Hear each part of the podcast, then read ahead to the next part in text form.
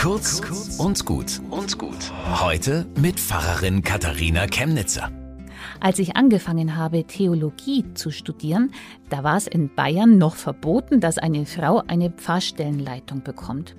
Ich habe trotzdem angefangen und als ich im Examen war, fiel zum Glück dieses Gesetz. Zwar hatte der Nachbarpfarrer noch das Recht, Einspruch zu erheben gegen eine Frau im Nachbardorf, aber das habe ich nie erlebt. In den Dörfern sagten schon manche, also von einer Frau lasse ich mich nicht beerdigen. Das hat sich aber dann ganz schnell erledigt. Qualität überzeugt.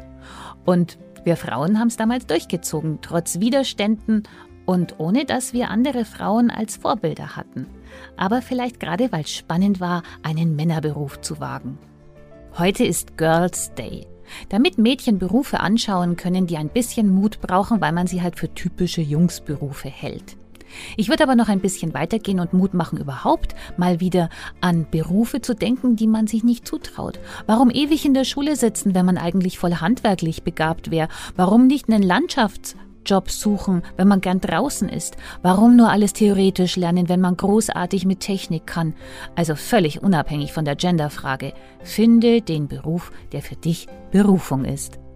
Bis zum nächsten Mal.